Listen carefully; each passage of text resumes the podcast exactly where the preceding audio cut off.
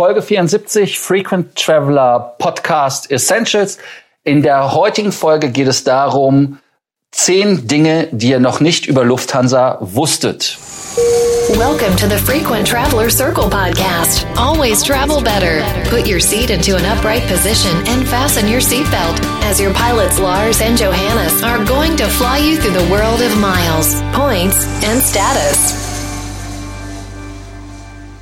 Nachdem unsere letzte Folge über die Lufthansa, wo wir gesagt haben, die zehn Dinge, die Lufthansa gut macht, so gut angekommen ist, haben wir uns gedacht, jetzt bringen wir euch einfach mal zehn Fakten über Lufthansa, die ihr nicht wusstet. Johannes, was ist das erste Geheimnis der Lufthansa, was wir lüften? Ja, es ist gar kein Geheimnis im eigentlichen Sinne, sondern was, was man sich natürlich auch äh, anschauen kann, aber was vielen vielleicht gar nicht bewusst ist. Lufthansa ist tatsächlich in Europa die größte Airline. Jetzt ist natürlich immer die Frage, ähm, wie schaut man sich das an? Ähm, was ist die größte größte Airline überhaupt? Ähm, bei Lufthansa haben wir jetzt kombiniert Lufthansa natürlich mit Swiss, Austrian Airlines und Eurowings. Äh, da hat man sowohl in der in dem ähm, wie viele Passagiere befördert wurden, als auch äh, in der Flottengröße beziehungsweise dem eigentlich der relevantesten Kennzahl der Passagierkilometer ähm, hat man einfach die Nummer Nummer eins Position in ganz Europa. Ähm, ja, also da ist man wirklich auf Platz eins. Ähm, wenn wir jetzt schon über lange Strecken reden, äh, da gibt's ja noch einen zweiten Fakt, der ganz interessant ist, Lars. Ganz genau. Und zwar geht das nach der Flugzeit. Der längste Flug von der Flugzeit her, den die Lufthansa mit 13 Stunden und 55 Minuten hat, ist der Flug LH 510. Wer weiß, was es ist? Es ist natürlich Frankfurt nach Buenos Aires. Das ist der absolut längste Flug, den es gibt. Der zweitlängste Flug, den die Lufthansa anbietet von Frankfurt, geht nach Asien. Und das ist Singapur. Das heißt also mit den 12 Stunden 15 nach Singapur, wenn man also einen äh, Drei-Zonen-Award bucht, das hat Johannes ja auch an anderer Stelle mehrfach schon gesagt, kann man wirklich diese beiden Flüge kombinieren. Also einmal im 380er von Singapur nach Frankfurt und dann weiter äh, nach Buenos Aires mit der LH 510. Das wären dann maximiert ein Tag und etwas mehr im Flugzeug. Ähm, ja, was wäre dann, wo wir gerade sagen, bei den Flugzeugen, das nächste, was äh, Lufthansa als Geheimnis, glaube ich, für sich nicht behalten wollte, aber da doch etwas ist, was man wissen sollte. Ja, das hat wieder mit der Langstrecke zu tun. Wenn man auf der Langstrecke unterwegs ist, ab Frankfurt, ähm, hat man ja mittlerweile da auch einige A380 nach München verlegt wurden, eine ziemlich große Chance in der 7478 zu sitzen. Und das liegt einfach daran, dass Lufthansa die weltweit größte, der weltweit größte Betreiber der 7478 als Passagierversion ist. Das ist eine ziemlich spannende Sache. Früher war ja die 747-400 mehr oder weniger der Goldstandard auf der Langstrecke. Ähm, jede größere Airline ist sie geflogen. Es war einfach das Flugzeug, mit dem man Langstrecken bedient hat. Ähm, als Airbus dann den A380 entwickelt hat, hatte man da in Seattle etwas Sorgen bekommen, dass die 747 mehr oder weniger abgelöst werden könnte und dann nochmal schnell einen Relaunch, die 747-8 nachgeschoben. Die ist aber tatsächlich bei den meisten Airlines weniger gut angekommen. Man hatte dann doch bei vielen eher das Interesse an zweistrahligen Flugzeugen Flugzeugen wie der 777, ähm, die einfach was günstiger zu betreiben sind. Lufthansa war da wirklich der größte Abnehmer, der gesagt hat, die 747 ist für uns ein Top-Flugzeug. Ähm, wir werden auch von der neuen Version wieder viele bestellen, ähm, so dass man da wirklich die größte Flotte von hat. Äh, für die Passagiere ist es ja sehr angenehm, oder wie siehst du das, Lars? Das ist absolut angenehm und da sind wir auch schon bei einem Punkt, den Lufthansa, den wir ja auch erwähnt haben, äh, was Lufthansa besonders gut macht. Sie waren die ersten, die das Internet in der Luft vorgestellt haben. Connection bei Boeing war es in 2004, was sie äh, vorgestellt haben, wo es wirklich möglich war, in 30.000 Fuß und höher äh, mit dem Boden live in der Luft verbunden zu sein. Alle Fluggesellschaften, die danach gekommen sind, sind Nachahmer in Anführungsstrichen. Nein, es sind keine Nachahmer. Sie haben einfach auch erkannt, dass Internet nicht nur am Boden, sondern auch in der Luft für viele wichtig ist. Ähm, ja, man ist ja sogar so weit, dass man dieses Internet, so heißt es ja jetzt Neuland für viele, äh, also dass das Internet ähm, auch in die Kurzstreckenflotte eingebaut wird. Und äh, Johannes, da gibt es doch auch eine interessante Geschichte zur Boeing 737. Ja, ganz genau. Also Lufthansa hat ja mittlerweile leider oder vielleicht auch zum Glück, je nachdem, wie man es sieht, innerhalb Europas eine reine A320 beziehungsweise 319-21 Flotte. Gibt natürlich im kleineren Bereich auch noch andere Hersteller, aber die 737 hat man mittlerweile ausgeflottet. Ähm, das ist interessant, weil man im Kopf halten muss, Lufthansa war damals tatsächlich der Erstkunde, der Launch Customer der Boeing 737. Ähm, bis heute eine ähm, ähm, unglaubliche Erfolgsgeschichte, wenn man die aktuellen Probleme mal außen vor lässt. Man muss sich mal überlegen, was das eigentlich bedeutet. Wir sind hier gerade wieder seit etwa fünf Minuten mit dem Podcast dran und seit diesen fünf Minuten, in denen wir hier, ähm, in denen du uns hier gerade schon zuhörst, sind weltweit schon über 75 737 äh, gelandet und ähm, auch wieder gestartet. Also das muss man sich einfach mal vor Augen führen. Lufthansa hat damals die erste 737, damals war das noch die 100, äh, heutzutage sind wir schon bei 800 beziehungsweise der Max. Ähm, die erste 737-100 hat man damals ähm, zwei Tage nach Weihnachten am 28 20. Dezember 1967 empfangen.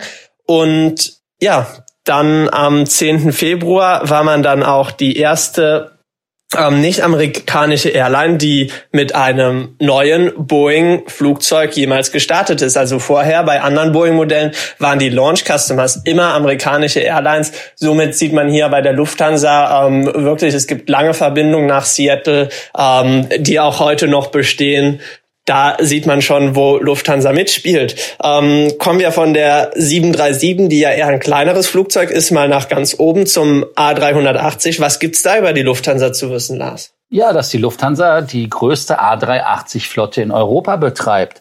Ja, 14 A380 hat die Lufthansa mit äh, 509 Passagieren, auch recht komfortabel ausgestattet. 8 First Class, 78 äh, Flatbeds und 423 Economy und Economy Plus Sitze. Äh, das ist im Prinzip deshalb spannend, weil man es nicht erwartet. Gerade weil die Lufthansa auch jetzt gesagt hat, man möchte die Anzahl der Airbus-Flugzeuge zugunsten der A350 reduzieren, kommen auch ein paar 777 ähm, extra zu. Ähm, insofern, das äh, war mir so nicht bewusst, weil ich hatte irgendwie, ja, ich weiß nicht, ich hatte BA oder sowas mehr im Verdacht, mehr Flugzeug sagen, aber in der Tat, es ist Lufthansa. Und wo wir gerade über First Class wieder reden, ähm, Part oder Teil des äh, Services bei Lufthansa in, ist es ja auch da, die Fischeier zu kredenzen und zu servieren. Für viele ist das ja ein fester Bestandteil, Johannes. Was ist da Lufthansas Positionierung? Ja, das ist wirklich vielleicht der, der kurioseste Fakt, den wir hier in dieser Folge nennen. Lufthansa ist tatsächlich weltweit der größte Kunde von Kaviar. Also es gibt in der Welt kein Unternehmen, ähm, was mehr Kaviar kauft, importiert als die Lufthansa. Jedes Jahr werden über 10 Tonnen Kaviar ähm, von der Lufthansa gekauft, ähm, eben um die große First Class, die Lufthansa ja doch noch hat, was ein weiterer interessanter Fakt ist über die Lufthansa, ähm, ja, zu bedienen beziehungsweise die Kunden da glücklich zu stellen. Es gibt ja immer mehr Airlines, die wirklich die First Class reduzieren. Lufthansa hat ja leider auch im A350 keine First Class mehr eingebaut. Aber trotzdem nach wie vor ist Lufthansa da mit der First Class in den A380, in den 747 und natürlich auch in den A340 beziehungsweise teilweise dem A330 einer der größten Betreiber. Und ähm, ja, das erklärt die große Nachfrage nach Kaviar. Ähm, das Catering in der First Class und auch in den anderen Klassen wird ja über die Lufthansa Service Gesellschaft Sky Chefs äh, durchgeführt. Noch ist es ein Teil der Lufthansa. Ähm, der Verkauf ist ja jetzt offiziell ähm, geplant, beziehungsweise man sucht, äh, wer, wer das Ganze übernehmen könnte, wird man sehen, ähm, ob Lufthansa dann so gesehen weiterhin der größte ähm, größte Kunde von Kaviar bleibt oder ob das dann doch auf, äh, auf die Sky-Chefs, die dann unabhängig sein werden, übergeht. Vielleicht in, in der Hinsicht noch ein ganz netter Nebenbeifakt. Das wäre jetzt unser Bonusfakt so gesehen. Ähm, Lufthansa hat tatsächlich einige Zeit lang von der EU äh, Subventionen erhalten, weil sie Lebensmittel exportiert haben. Fragt man sich, äh, seit wann ist Lufthansa im Lebensmittelhandel? Ganz einfach auf Langstreckenflügen äh, das Essen, was außerhalb äh, außerhalb von Europa serviert wird, das zählt offiziell oder hat offiziell als Export gezählt. Und wenn man da Lebensmittel serviert hat, die eben auf der Liste von Lebensmitteln waren, die subventioniert wurden, äh, konnte Lufthansa tatsächlich davon profitieren. Aber das nur am Rande. Unser kleiner Bonusfakt. Kommen wir zum achten Fakt, der was mit Lufthansa Homebase zu tun hat, Lars. Ja, ganz genau. Nachdem wir ja gelernt haben, dass die Lufthansa nicht nur die größte Fluggesellschaft in Europa ist, sondern auch die größte Betreiberin der A380 zum Beispiel in Europa und der größte Betreiber der 747-8, äh, ist es natürlich auch so, dass Frankfurt als Homebase die meisten Destinationen in der Welt bedient. Das heißt also, es ist einer der sehr busysten, wie das heißt, im Englischen heißt es busy, im Deutschen heißt es natürlich äh, betriebigsten oder umtriebigsten Flughäfen der Welt, ähm, ist es äh, ein, ein, ein Flughafen, der also wirklich seinesgleichen sucht. Der Rhein-Main-Flughafen äh, ist mit seinen 264 Destinationen in 113 Ländern, die weltweit sind, der mit den meisten internationalen Destinationen in der Welt. Da kommt keine Emirates ran mit Dubai, da kommt äh, Abu Dhabi natürlich nicht mit daran. Auch Atlanta, der der größte Flughafen der Welt ist, kommt nicht daran. Aber ähm, eine interessante Geschichte ist, sehr oft fliegt die Lufthansa ja auch, ähm, ja, ich nenne es mal VIPs, aber die fliegen dann nicht nach Frankfurt, sondern nach Berlin, Johannes. Ja, ganz genau. Der ein oder andere mag sich, äh, beziehungsweise ich hoffe mal, dass sich fast jeder noch dran erinnert, ähm, 14. Juli 2014, ein Tag nachdem, na, ja, nachdem die deutsche Nationalmannschaft ähm, ja das Finale in, ähm, in Rio äh, in Brasilien gegen Argentinien gewonnen hat. Ähm, da wurden dann die deutschen Fußballer mit der Lufthansa im Siegerflieger zurückgeflogen nach Berlin. Also Lufthansa lässt sich dabei Sonderlackierungen und so weiter nicht lumpen. Und das ganz Spannende, was ich dort äh, fand, ist, ähm, man ist wirklich mit dem Flugzeug damals in Berlin, ähm, um die Fans zu begrüßen, in einer Höhe von nur 700 Meter ähm, ja über über die Stadt geflogen, so dass man wirklich äh, sehen konnte, ähm, wie die wie die Fußballer, äh, wie die Champions einfliegen. Und das war auch eine spektakuläre Sache. Normalerweise geht sowas nicht, aber hier hat dann äh, wirklich die Lufthansa toll zusammengearbeitet mit mit der Flugsicherung. Ähm, da hat man das einfach möglich gemacht und sowas ist natürlich immer auch eine tolle Sache. Kommen wir zu unserem letzten Fakt. Ähm, das ist vielleicht was, was viele Leute gar nicht vor Augen haben, aber sie profitieren mehr oder weniger jeden Tag davon, oder Lars? Natürlich.